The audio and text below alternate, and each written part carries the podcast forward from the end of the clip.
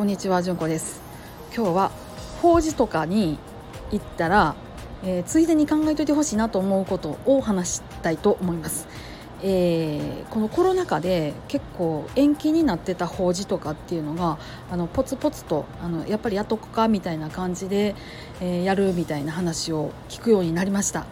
えー、うちもなんかね、えー、と延期になってた3回忌をちょっとやろうかみたいな話をね、えー、聞いてます。でそんな感じなんですよ。そしたらねあのいつもは顔合わせないような感じの人たちとお会いすると思うんですよ。でこういう場に行った時に考えといてほしいことがあるんです。それは自分が送る誰かのことなんです。自分がどういうふうにその誰かを送るかっていうことなんですよ。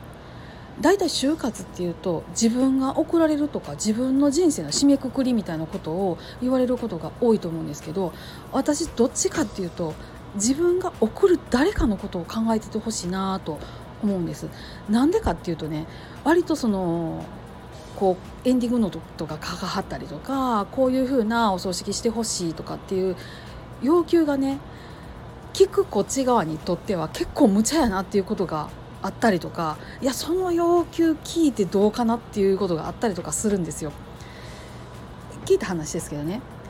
例えば散骨海洋散骨するとかっていうのでねせっかくお墓あんのに散骨っ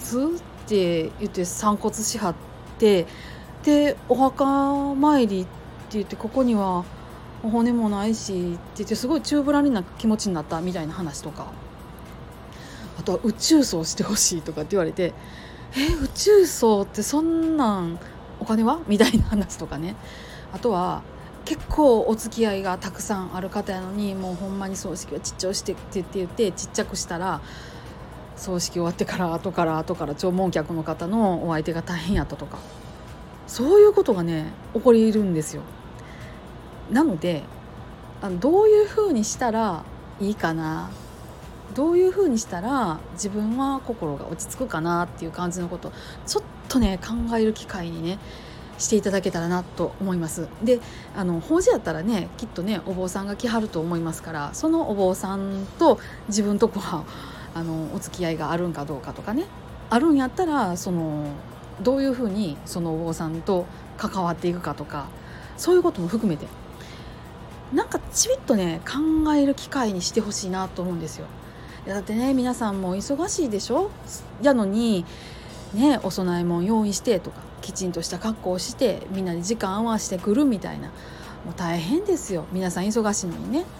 せやからこそそういう時やからこそせっかくのね機会やと思ってちょっと考える機会にしてもらったらどうかなっていうふうに私は思ってます。